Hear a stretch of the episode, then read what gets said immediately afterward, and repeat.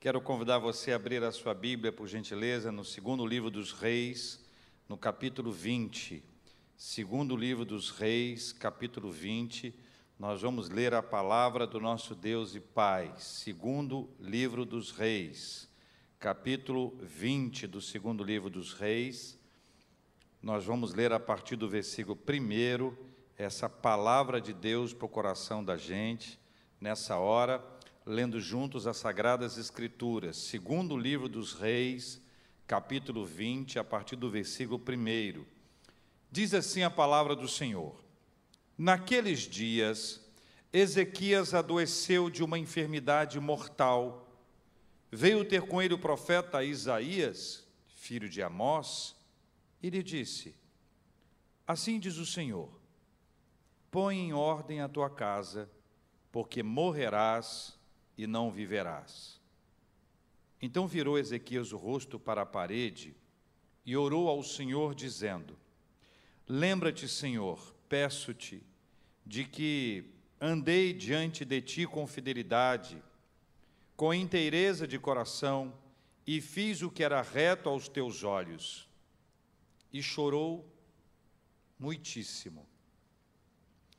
Antes que Isaías tivesse saído da parte central da cidade, veio a ele a palavra do Senhor dizendo: Volta e dize a Ezequias, príncipe do meu povo: Assim diz o Senhor, o Deus de Davi, teu pai: Ouvi a tua oração e vi as tuas lágrimas. Eis que eu te curarei ao terceiro dia, subirás à casa do Senhor acrescentarei aos teus dias quinze anos, e das mãos do rei da Assíria te livrarei, a ti e a esta cidade, e defenderei esta cidade por amor de mim e por amor de Davi, meu servo. Disse mais Isaías: Tomai uma pasta de figos, tomaram-na e a puseram sobre a úlcera, e ele recuperou a saúde. Ezequias disse a Isaías: qual será o sinal de que o Senhor me curará e de que ao terceiro dia subirei à casa do Senhor? Respondeu Isaías: Ser-te-á isto da parte do Senhor como sinal de que ele cumprirá a palavra que disse: Adiantar-se-á a sombra dez graus ou retrocederá?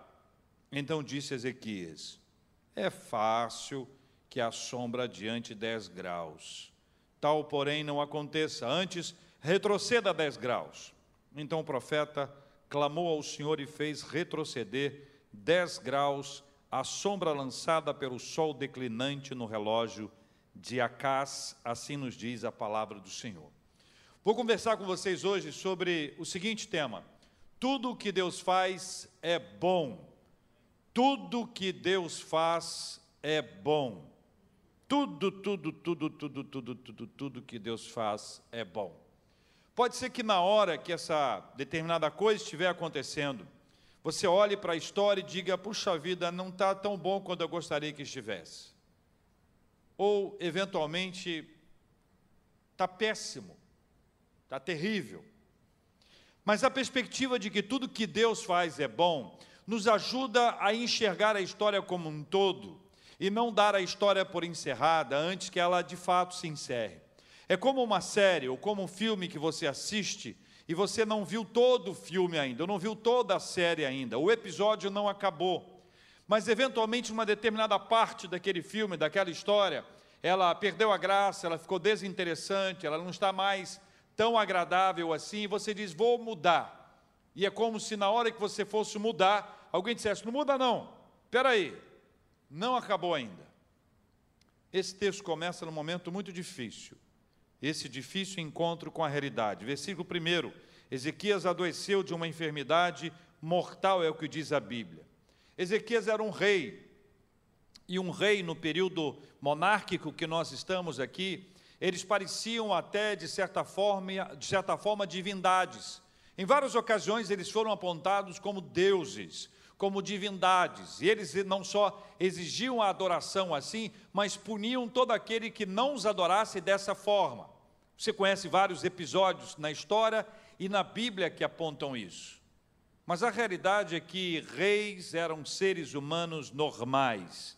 Enquanto seres humanos normais, eles não estavam imunes, isentos às questões normais da vida. Eles passavam por aflições e por dificuldades como qualquer pessoa. Aí a gente pega isso e traz para uma realidade nossa aqui. Qualquer um de nós pode vir a passar por uma dificuldade. Nenhum de nós está isento de um problema, aliás, de um problema grave, gravíssimo. Nós todos estamos vivendo a mesma realidade e precisamos compreender que nenhum de nós é imune ou está isento a enfrentar uma dificuldade, assim como Ezequias não esteve.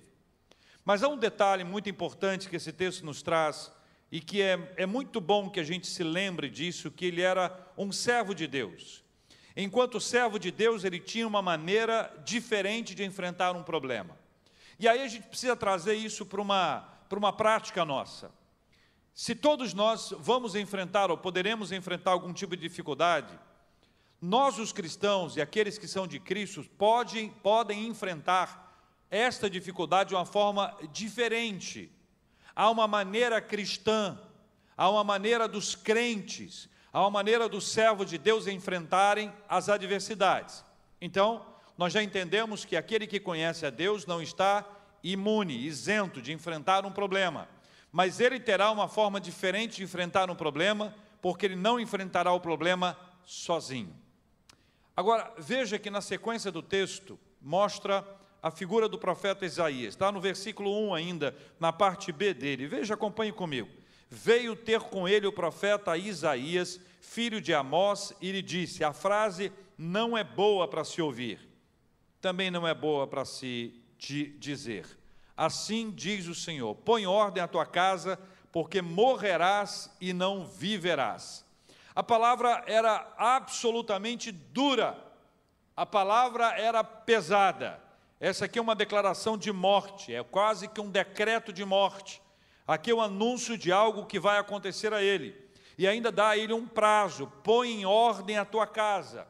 Há um prazo que não se sabe que prazo é esse para colocar em ordem a sua casa, mas a declaração final, que é muito sofrida, é: porque morrerás e não viverás. Eu disse que não é fácil ouvir, mas também não é fácil dizer. Quero chamar a sua atenção para a figura pastoral aqui nesse texto. O profeta Isaías é um pastor. Enquanto pastor, ele quer entregar boas palavras. O profeta já é habitual do nosso conhecimento geral de que o profeta não cria mensagem. Profeta que cria mensagem não é profeta de Deus. Todos os profetas bíblicos, maiores, menores, segundo a descrição da nossa Bíblia, eles são levantados por Deus e Deus dá a eles uma palavra. Aqueles que permaneceram fiéis são aqueles que foram levantados pelo Senhor e cumpriram a palavra de Deus, gostando da palavra ou não. Gostando da palavra ou não. Essa não era uma palavra fácil de se entregar. De vez em quando a gente se esquece de que há aqui um ser humano comum, Isaías, um ser humano de carne e osso, com todas as suas dificuldades, debilidades, fragilidades, com todas as características que nos aproximam, somos todos absolutamente iguais, mas que precisa entregar uma palavra ruim, uma palavra pesada, uma palavra complexa de ser entregue. Nesse contexto, ainda mais, quando se refere à palavra entregue a um rei, um rei que não se sabia qual seria a reação dele diante da palavra. Vários e vários reis, quando recebiam uma palavra que não era agradável, eles matavam a pessoa que entregava a palavra. Esse foi um encontro difícil, tanto para o rei Ezequias, quanto para o profeta Isaías. Mas eu disse e quero repetir: tudo que Deus faz é bom Versículos 2 e 3 nos levam para uma reação, que eu chamo de lugar do clamor e do quebrantamento espiritual. Muitos gostam de tentar entender o que é um quebrantamento espiritual, e esse texto ele tem um exemplo bastante importante de lugar do clamor e do quebrantamento espiritual.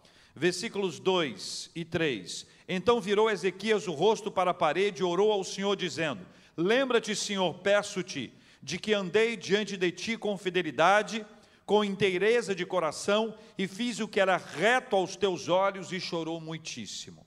Três etapas ou três passos importantes aqui. Primeiro, virou seu rosto para a parede. Essa é uma história bastante conhecida e já dita em diversas outras ocasiões. O que eu queria destacar é que este momento não pode ser confundido com desespero.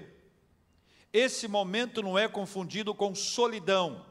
Esse momento não pode ser confundido com abandono. Esse é o momento em que você está diante do seu Deus. Esse é o instante em que a sua relação pessoal com Deus se torna mais palpável e concreta que anteriormente. É a hora em que você se aproxima de Deus, que você ora ao Senhor, que você está com Ele, no momento solitário, você e Deus, aproveitando da sua intimidade, daquela história, da caminhada com Deus até aqui. Nessas horas você descobre a quantas anda o seu relacionamento com Deus. Então, esse não é o momento do abandono, esse é o momento do compartilhar, esse é o momento do estar a sós com Deus. A segunda coisa que a Bíblia diz que ele orou ao Senhor, e orar ao Senhor muda por completo a nossa vida. Veja, põe em ordem a tua casa, porque morrerás e não viverás. E aí diz a Bíblia que ele virou né, o rosto para a parede e orou ao Senhor. E não, não pense que a Bíblia diz orou ao Senhor com uma, com uma palavra a mais. A Bíblia não tem palavras a mais. Cada palavra é super importante para a nossa vida. O rei tinha servos, mas este rei tinha um senhor. E desse Senhor, o rei era servo. Ele orou, ele conversou, ele compartilhou, ele abriu o coração, ele trouxe diante de Deus aquilo que o afligia, ele compartilhou com o Senhor aquilo que estava inquietando o seu coração diante da notícia ruim. Ele recebe uma notícia ruim, ele vira o seu rosto para a parede para estar a sós com Deus, e ele ora, e ele ora ao Senhor. Parece uma redundância, mas não é. Algumas vezes as nossas palavras para Deus não são de oração, são de lamento, são de murmuração, são palavras cheias de reclamação, são pensamentos em voz alta, mas não uma oração ao Senhor. A oração ao Senhor não são palavras jogadas ao vento, é uma conversa verdadeira, sincera, transparente com o Senhor.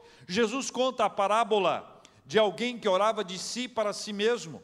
Quantos exemplos nós temos de orações que são feitas, mas não são encaminhadas a Deus, são encaminhadas para o seu auditório, como os fariseus, de quem Jesus chama a atenção quando diz que eles procuravam os melhores lugares, especialmente na praça, para serem destacados diante do povo, para que todos pudessem vê-los orando.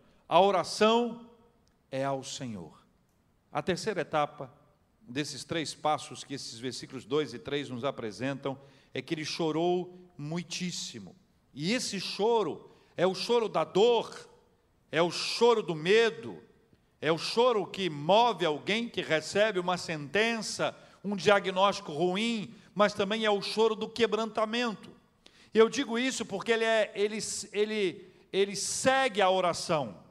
Então, veja, primeiro ele volta o seu rosto para a parede, ele está sós com, com Deus. Na sequência, ele ora ao Senhor. E depois ele chora. Esse é o choro do quebrantamento. Esse é o choro daquele que se vê absolutamente inteiro diante de Deus, mas com seu coração partido.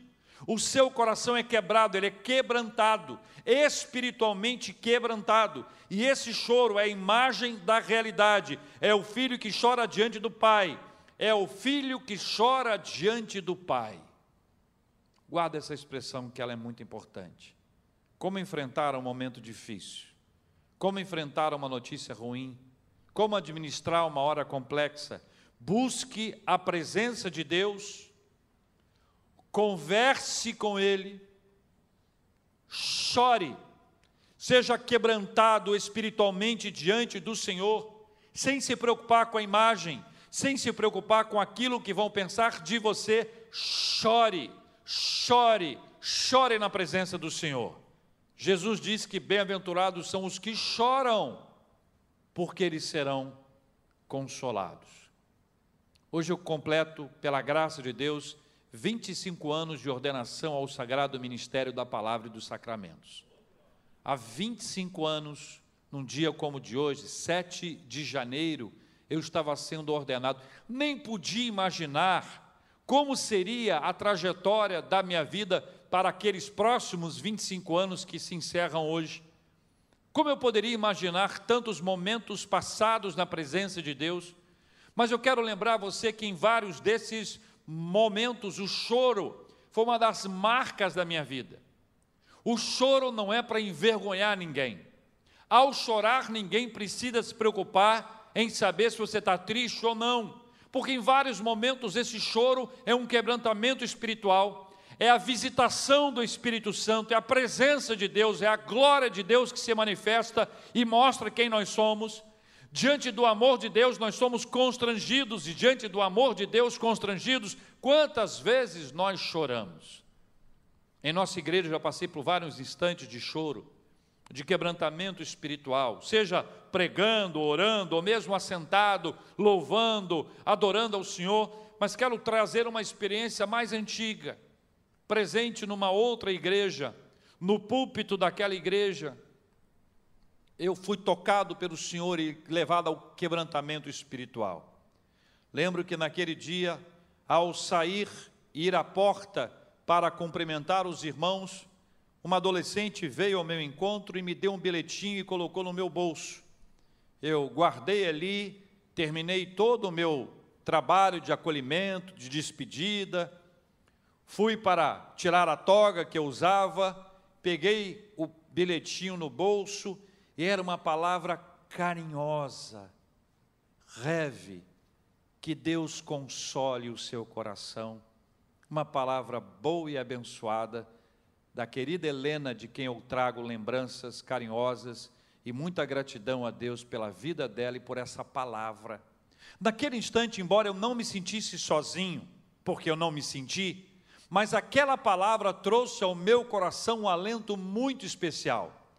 Você observa que numa hora que você precisa, Deus levanta pessoas, seja no momento de quebrantamento espiritual, onde há uma visitação do Senhor e alguém te acolhe, te abraça e você compartilha daquela experiência com alguém, seja numa hora de choro, de sofrimento, de dor e de angústia, como essa hora aqui, onde Deus nos traz uma palavra e o consolo do Senhor é presente, o Senhor nos desperta, o Senhor nos alegra, o Senhor nos pacifica, o Senhor nos consola. Lembre-se disso. Tudo que Deus faz é bom. O texto continua, meus queridos irmãos e irmãs, versículos 4 a 6. A palavra de Deus nos mostra no versículo 4, antes que Isaías tivesse saído da parte central da cidade, veio a ele a palavra do Senhor dizendo: Volta e dize a Ezequias, príncipe do meu povo, assim diz o Senhor: o Deus de Davi, teu pai, ouvi a tua oração e vi as tuas lágrimas. Eis que eu te curarei. Ao terceiro dia subirás à casa do Senhor. Acrescentarei aos teus dias quinze anos, e das mãos do rei da Assíria, grande oponente, te livrarei, a ti e a esta cidade, e defenderei esta cidade por amor de mim e por amor de Davi, meu servo. Tudo que Deus faz é bom. Veja o poder misericordioso do Senhor. Mas volto a pedir a você que se lembre da figura do profeta Isaías. O mesmo Isaías que nos versículos anteriores foi até o rei para dar notícia ruim, é o mesmo Isaías que agora volta para dar a notícia boa. Quase que no mesmo instante, veja que o texto diz antes que, ele tivesse saído da parte central da cidade, ou seja, não há muito tempo. Não há muito tempo ele teve que entregar uma notícia ruim, foi embora. Agora Deus dá a ele uma outra palavra, ele volta para dar uma notícia boa. Como anda a estabilidade emocional do profeta Isaías, que vou chamar carinhosamente e respeitosamente de pastor Isaías? Como anda a emoção do pastor Isaías, que no mesmo dia, quase que no mesmo tempo, com pouco tempo de diferença, lida com um momento de morte, sofrido, de dor e de angústia, sofre a dor do outro, sente a angústia do outro. Depois ele tem a notícia boa, e a notícia boa é sempre a melhor. Ele volta para dar a notícia boa, mas pense nesses momentos de instabilidade, nesses momentos de pressão emocional, de questões espirituais que devem ser enfrentadas. O pastorado reserva muitos momentos assim, em que é necessário que num dia você tenha momentos de altos e momentos de baixo, momentos de alegria e de tristeza. Quantas e quantas vezes ao longo desses 25 anos isso me aconteceu, mas me lembro de forma especial de um dia, e faço aqui esse registro. Foi um sábado, um sábado, pela manhã e um pedaço da tarde, fui ao sepultamento, ao sepultamento de um filho de um pastor. Filho do pastor sofreu um grave acidente e morreu. Naquele sábado foi o dia do sepultamento. Fui até lá acompanhado de um pastor amigo, reverendo Evaldo, e fomos juntos ao sepultamento do Lucas, filho do reverendo Caio Fábio. Chegando lá, pude perceber aquele momento sofrido e angustiante, com vários e vários amigos, pastores e, líderes que estavam ali, rodeando o Caio Fábio, rodeando seus amados, dando a ele o carinho. Naquele dia eu fiquei muito impressionado, porque o pastor Caio não apenas trazia a liderança na hora do culto, mas ele trazia um versículo após o outro de consolo, de conforto de Deus, como se jorrasse de dentro dele a palavra do Senhor. E aquela declaração da parte de Deus sobre a vida dele e a fala dele para todas as pessoas que ali estavam, e claro, para ele mesmo, era uma fala de consolo, de paz, era a palavra de Deus que jorrava, era a palavra de Deus que consolava, era a palavra de Deus que agia no coração dele. Meu coração se conectou ao dele, chorei, chorei, chorei e senti, imaginando as dores daquele pai. Eu não era pai ainda sentindo as dores daquele meu irmão, sentindo as dores das pessoas que ali estavam, sentindo as dores da mãe, as dores dos irmãos, as dores dos amigos, os momentos complexos vividos ali, como foi difícil aquele dia. Terminado aquele instante, fui embora, tomei banho, me arrumei e fui para um culto de ação de graças pela cura de uma criança. Criança que ficou internada durante mais de 30 dias e que, pela graça do Senhor, ela recebeu a bênção da cura. E aí eu fui pregar na celebração de ação de graças pela vida dela. Pensa que no mesmo dia isso acontece. Lembre que são emoções que nos levam lá embaixo e depois emoções que nos levam lá em cima. Mas se isso acontecesse, raramente seriam questões raras a serem administradas, mas não são. Durante esses últimos dias, eu recebo de alguém a notícia boa, alguém recebeu a cura. Depois recebo no mesmo dia, quase que no mesmo instante, a notícia de alguém que foi diagnosticado. Alguém diagnosticado melhorou, alguém diagnosticado piorou. Isso tudo ao mesmo tempo. Ao longo de um dia são 10, 15 notícias que nos levam para cima ou para baixo, e que se não for a graça de Deus para nos dar o equilíbrio, a estabilidade, nós não conseguimos suportar.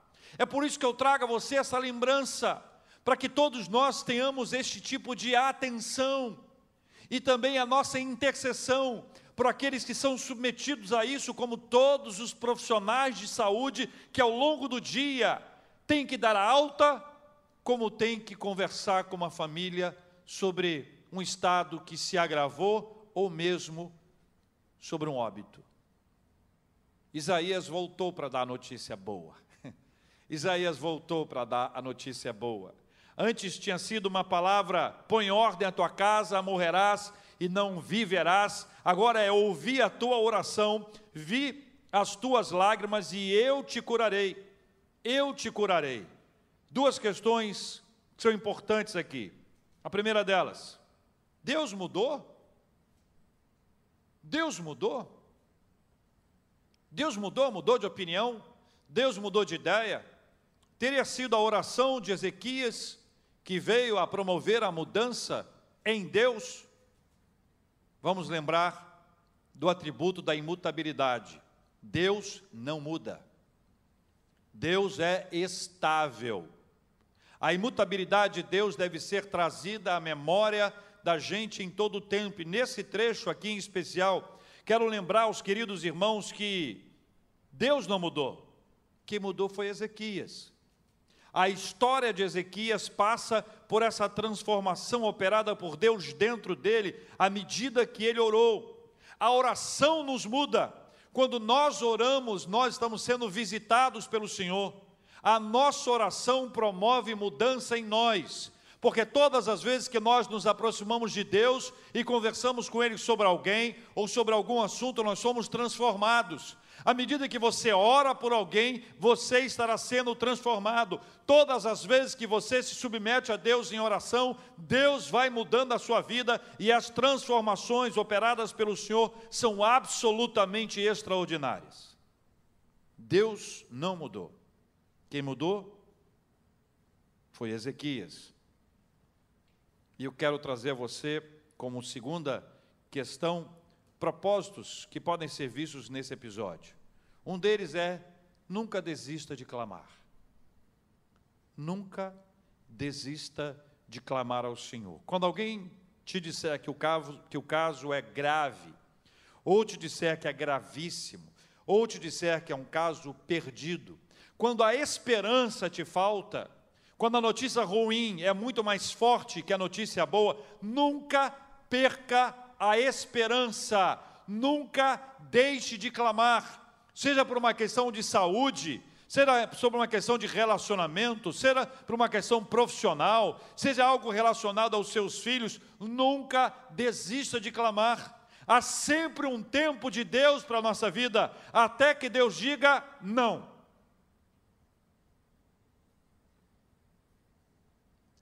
Enquanto não de Deus não chegar, considerando que a última palavra é do Senhor, nunca deixe de clamar.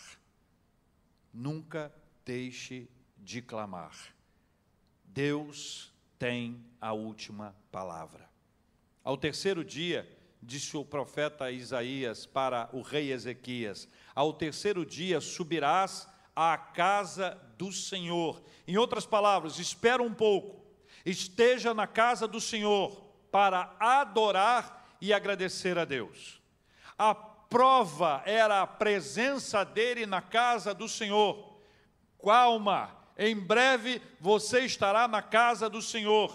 Adiante, ele fala sobre 15 anos a mais. E nesses 15 anos, a marca do livramento, da fidelidade de Deus, da ação do Senhor para livrar o profeta, a, a Isaías disse, para livrar o rei Ezequias e também a cidade. Como Deus defendendo a cidade, é uma palavra absolutamente clara que aqui está. Por isso eu quero lembrar você: tudo que Deus faz é bom. A responsabilidade humana segue aqui adiante, porque o versículo 7 mostra aquilo que deve ser feito por nós. Veja, disse mais Isaías: Tomai uma pasta de figos, tomaram-na e a puseram sobre a úlcera, e ele recuperou a saúde. Deixa eu te perguntar uma coisa aqui para ficar entre, entre nós. Deus não tinha poder para curá-lo sem a pasta de figo? Você não acha que Deus podia operar a cura imediata, ou seja, está curado, pô, acabou. Lembra da mulher hemorrágica? Tocou Jesus e foi curada imediatamente. Quantos casos Jesus nos conta nos evangelhos? Ou os evangelhos nos contam que Jesus Cristo operou de cura instantânea, imediata. Não poderia ter sido o rei Ezequias curado? Poderia. Mas esta é uma declaração importante. Existem questões que são de nossa responsabilidade. Existem ações que nos cabem. Deus faz a parte dele mas Ele também nos reserva a oportunidade de fazer a nossa parte. A pasta de figo para Ezequias Pode ser para nós uma caminhada, uma melhor hidratação, uma melhor alimentação, um sono mais adequado, uma medicação obediente, seguindo o protocolo dos médicos, seguindo a risca que foi indicada e não criando coisas, não a automedicação. Ou seja, existe uma participação humana no processo que o texto nos traz, que nós precisamos observar como da responsabilidade humana nos processos de Deus. Mais adiante, e assim nós encerramos, o profeta o profeta Isaías está diante de um rei que pede um sinal. Um sinal. Eu aprendi a ter cuidado com pedidos de sinais a Deus. Alguns podem ver isso como incredulidade. Eu não posso julgar o rei, mas eu vejo que o sinal não era somente para Ezequias. O sinal não era somente para o rei, mas o fato da sombra retroceder 10 graus foi para toda a comunidade crer na ação soberana de Deus. Crer na ação soberana de Deus. Ao mesmo tempo que foi também para que fosse demonstrado, confirmado o ministério abençoado que Deus havia confiado ao pastor, ao profeta Isaías. A obra que Deus fez ali é uma obra que entrou para a história. Ela começa com uma notícia muito ruim, notícia difícil, uma notícia que leva o rei Ezequias a lembrar de pôr a sua casa em ordem, porque certamente morreria. Mas o Senhor deu a ele a possibilidade de virar o seu rosto contra a parede, de orar ao Senhor e chorar muitíssimo. Ele não estava abandonado e nem desesperado. O choro era o quebrantamento espiritual, resultado do tempo de oração ao Senhor. A orar, não se prenda à imagem. Se tiver que chorar, chore. Oro para que o Espírito Santo de Deus quebrante o seu coração. No meio disso, está o pastor, que tem que dar notícia ruim e depois a notícia boa. Não deixe de orar pelos pastores, por todos os pastores, todos os pastores. Lembre-se de agradecer a Deus pelos pastores que passaram pela sua vida. Ore por todos os pastores, mas ore também por aqueles que têm atuação, por exemplo, na área de saúde e que vivem situações semelhantes a essas, tão difíceis e tão complexas, que cada um deles vive profundas crises por causa disso. Só Deus, para abençoar o coração daquele que vive no mesmo dia vários momentos instáveis e que necessitam de ter um grande equilíbrio emocional e espiritual. Deus deu a ele a bênção da cura, a bênção da cura, a bênção do livramento, a bênção de olhar para frente e ver que teria mais tempo de vida.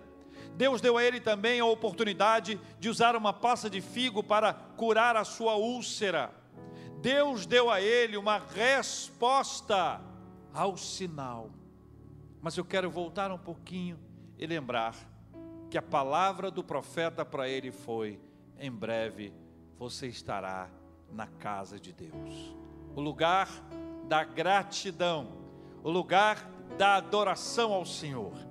Ainda que você hoje não possa estar presencialmente na casa do Senhor, ao participar de um culto como esse, os nossos cultos dominicais, ao participar desses cultos, você está na casa do Senhor, é o lugar da gratidão, é o lugar da adoração ao Senhor, por isso eu quero convidar você a agradecer a Deus, a adorar ao Senhor, ainda que você esteja vivendo a luta, a batalha, o sofrimento, agradeça. Ainda que você esteja no meio do deserto, do sofrimento, adora ao Senhor e lembre-se tudo que Deus faz é bom.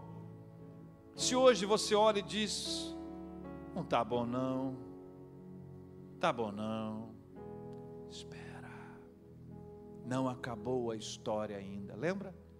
O filme não acabou, a série não terminou, existem outras cenas que serão vividas por você na presença de Deus porque tudo que Deus faz é bom.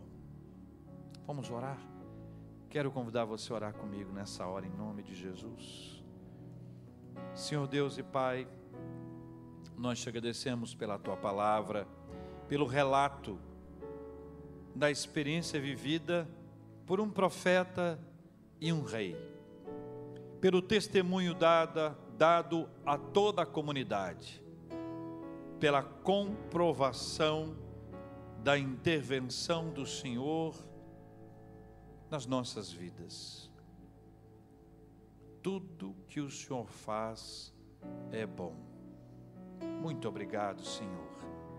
Muito obrigado por estar conosco nas horas sofridas. Muito obrigado, porque nós podemos olhar, virar o nosso rosto para a parede e estarmos a sós, a sós com o Senhor. Orar ao Senhor, chorar muitíssimo na presença do Senhor. Também podemos receber a notícia boa e nos alegrar e agradecer e adorar ao Senhor. Cuida das nossas emoções, Pai. Cuida das nossas histórias de vida. Cuida da nossa caminhada espiritual. Cuida, Senhor Deus, dos nossos amados, preciosos que estão enfermos cuida dos que estão em casa, cuida dos que já estiveram hospitalizados e receberam alta, cuida dos que estão internados em bom estado. E aqueles que estão passando por mais problemas e maiores dificuldades. Entra com providência, visita, cuida deles pega os remédios, o tratamento, a ação dos profissionais, traga ao coração dos médicos, dos profissionais da área de saúde, aquilo que eles estudaram enquanto os outros colegas estavam passeando, festejando, eles estavam estudando. Traga sobre cada paciente, irmão, irmã, amados do Senhor, a paz, a tranquilidade, para que eles sintam a presença do Senhor ao lado deles nesta hora.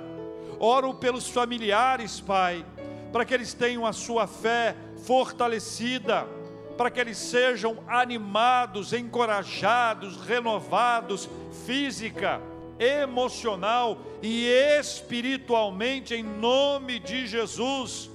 Que na hora que eles se sentirem cansados, e quantos deles têm os seus corações quebrantados e venham a chorar, eles sintam um abraço carinhoso do Senhor para dizer para eles: Eu estou aqui com você e eu também estou lá no hospital. Pai, que assim seja, Senhor. Nós já te agradecemos pelas curas, Pai, curas já recebidas e curas que estamos por receber. Oramos e já te agradecemos, oramos e já glorificamos, já adoramos o nome do Senhor. Oramos agradecendo porque cada pedido, cada súplica nossa é apresentada diante do Senhor. Então nós já te agradecemos pelos aniversários de vida, de casamento. Nós agradecemos ao Senhor pelas nossas famílias sólidas, fortalecidas. Nós te agradecemos pela provisão, pelo sustento da nossa família. Nós te agradecemos, ó Deus, pela história da nossa igreja e pelo sustento que o Senhor tem nos dado. Nós te agradecemos porque o Senhor tem levantado pessoas para que essa obra seja mantida e o Senhor vai continuar a despertar por meio do teu Espírito Santo tocando para que corações tocados possam ser também corações generosos na consagração de dízimos e ofertas para a glória do Senhor. Pai, por todas e todas essas bênçãos eu te agradeço. Por essa caminhada de 25 anos, por todos os momentos maravilhosos lá no alto e tantos momentos sofridos, sofridos, mas não houve um instante em que eu estive sozinho. O Senhor ao meu lado, dentro de mim, e quantas pessoas maravilhosas o Senhor levantou para que eu pudesse ver que mais gente estava comigo naquelas batalhas. Obrigado, Deus amado, pela bênção, a graça do Senhor sobre essa igreja que compartilha tanto amor, tanto cuidado e tanto zelo pela vida dos seus pastores. Obrigado, muito obrigado. Ao Senhor sempre, desde sempre e para sempre, toda honra, toda glória e todo louvor em nome de Jesus. Amém.